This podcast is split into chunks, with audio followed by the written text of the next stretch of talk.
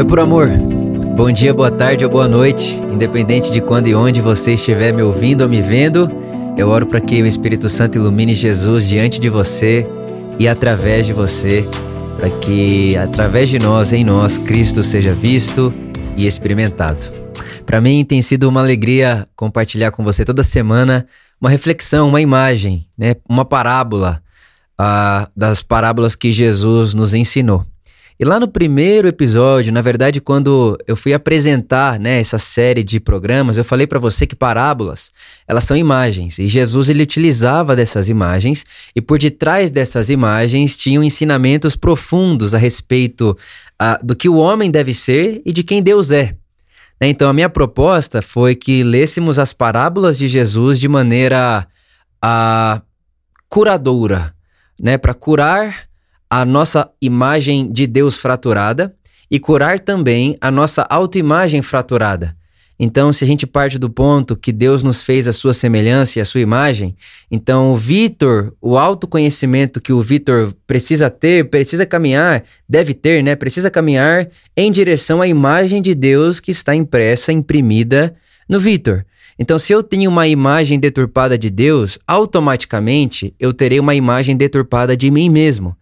Então, eu, o, o, nosso, o nosso objetivo aqui nessas conversas é trilharmos um caminho que nos mostre, que nos revele, através das parábolas de Jesus, uma imagem correta, ou melhor, mais pura sobre Deus, de quem ele realmente é e da forma como Jesus o representa, e automaticamente, ao entendermos Deus, a imagem de Deus, o nosso autoconhecimento também fica muito mais próximo da realidade, já que fomos feitos à imagem Deus. Mas hoje eu não quero necessariamente ler com você uma parábola. Na verdade, eu quero contar para você uma reflexão que eu tive no restaurante semana passada. Eu estava almoçando com uma pessoa muito amada por mim, um amigo meu. E a gente estava almoçando, e ele estava me contando coisas sobre a vida dele que a gente nunca tinha parado para conversar. E enquanto ele falava, eu me lembrei ah, de uma das histórias mais conhecidas da vida de Jesus, né, aqui no, no mundo, né, nos três anos ali públicos, principalmente da vida de Jesus, que foi a situação de Jesus com a mulher pega em adultério. Eu já preguei essa, essa, essa história, né, já utilizei essa história centenas, milhares de vezes. E acho que é uma das histórias que mais nos ensinam, principalmente num momento como esse que estamos vivendo, de tanto apedrejamento, cancelamento, xingamento, né? Gente pronta para julgar, pronta para tirar pedra, pronta para matar quem fez errado, enfim. Então eu acho que essa é uma parábola que conversa bastante com os nossos dias e também conversa muito com a nossa autoimagem e a nossa imagem de Deus. O que acontece é o seguinte: uma mulher ela é pega em flagrante de adultério, ou seja, ela estava praticando o ato. Né? Então ela estava praticando o ato do adultério e ela foi pega ali. E aí eles pegam essa mulher e levam essa mulher para a praça pública. Mas é interessante que uh, se você não lê a entrelinha do texto, você vai pensar, pô, mas cadê essa mulher? Cadê, cadê a pessoa que estava praticando o ato com essa mulher? Ela não estava sozinha, tá adulterando sozinha. Cadê o homem? É, mas o homem não era levado, até porque o homem era protegido pela sociedade e o que ficava sempre exposto era a mulher. Então a mulher está ali na praça, obviamente, eles não tiveram misericórdia, pelo menos penso eu, e não tiveram o um mínimo de senso de deixar aquela mulher se vestir. Eu imagino, tá? Então fica aqui a minha imagem, eu imagino que aquela mulher não estava vestida ali naquele meio, no máximo um lençol né, no seu, é, enrolado ali no seu corpo, colocado no meio de uma praça, e os, os acusadores cheios de pedra na mão, dizendo: Jesus, a lei de Moisés diz que ela deve ser apedrejada pedra nas mãos e a lei de Moisés a nosso favor. E você sabe da história. Jesus diz: aquele que não tem pecado atira a primeira pedra. Eles, convencidos por sua consciência, soltam as pedras e vão embora. E fica Jesus e a mulher ali. Aí Jesus olha para ela e diz: Alguém te condenou? Ela disse: Não, ninguém me condenou. Jesus diz: Nem eu te condeno, vá em paz e não peques mais. E enquanto eu refletia sobre essa história nessa conversa com esse meu amigo, eu disse assim para ele: Existem no mínimo três tipos de pessoas. O primeiro tipo de pessoas são as pessoas que estão com pedra nas mãos e não tem tipo. É, elas nem tentam esconder que estão com pedra nas mãos. Está no rosto delas que elas estão dispostas a apedrejar pessoas. Tá no rosto delas a predisposição em apedrejar alguém, em condenar alguém, em julgar alguém. Tá, tá no rosto delas que não tem misericórdia ali. Tá no rosto delas. Elas têm Moisés a favor delas.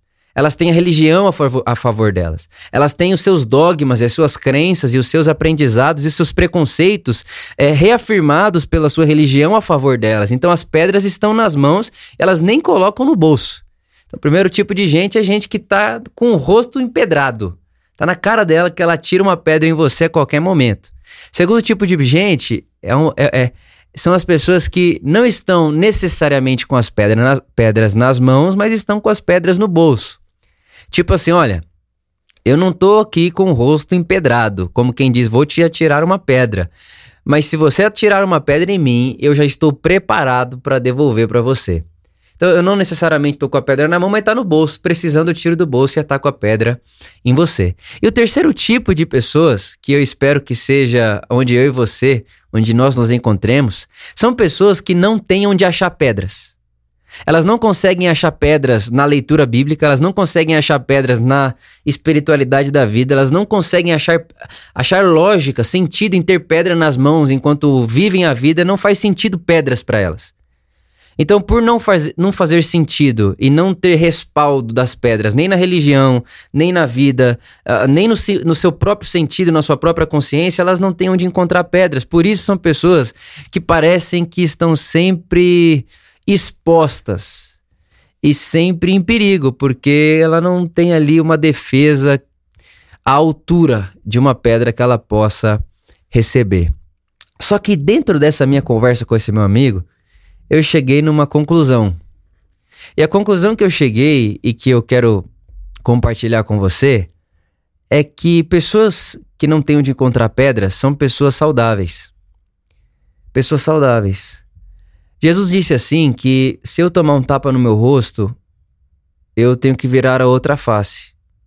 Jesus disse que se alguém me obrigar a andar uma milha, eu tenho que andar a segunda. E Jesus não me ensinaria algo que não seja saúde saudável. Eu penso que doença é ter pedra na mão e no bolso. Saúde é não conseguir achar sentidos, sentido para ter pedra na mão ou no bolso.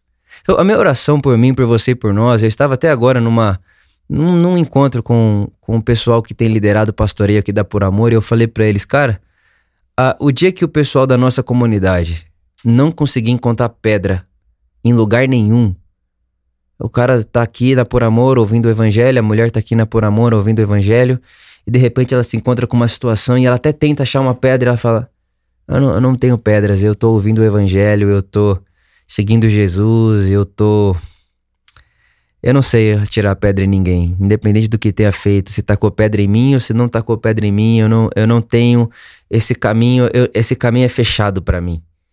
Não consigo encontrar pedras em lugar nenhum. E aí é óbvio que sem pedras a vida é mais leve. E penso também que quando Jesus diz assim: quem não tem pecado atire a primeira pedra, na entrelinha do que ele está dizendo está escrito o seguinte: olha, Vitor, por amor, Brasil, igreja brasileira. Mais prejudicial do que o adultério dessa mulher é a coragem de vocês de andarem com pedra nas mãos ou no bolso. Mata mais pedras na mão e no bolso do que o adultério dessa mulher.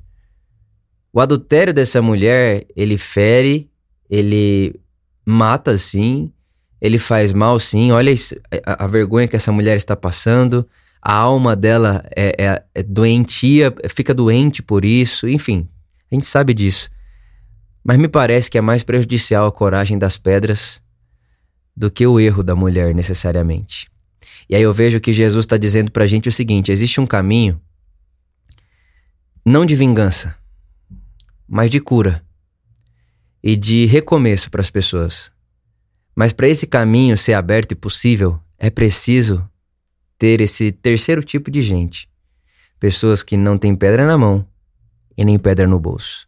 Então, a minha oração é que essa imagem dessas três pessoas é a minha parábola hoje aqui para vocês. Três pessoas. A minha parábola é a seguinte: três pessoas.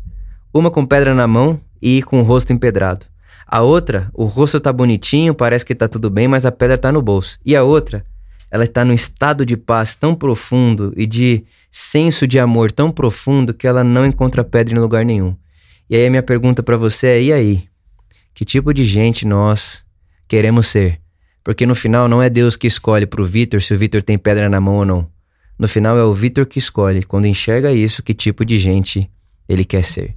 Então a minha oração é que eu, você, que nós possamos andar pelo caminho desse terceiro tipo de pessoas que vivem num estado de paz, de não julgamento, de ausência de pedras e de uma, um desejo profundo de sim encontrar com pessoas pega em flagrante de adultério, mas não para condenar, mas para olhar no olho dela e dizer ninguém te condenou, Deus também não te condena e ele não tem isso para sua vida, por isso você agora pode ir sabendo que Deus te ama e não fazer isso novamente, até porque você vive fazendo isso daí para tentar ser aceita, tentar ser acolhida e tentar ser amada.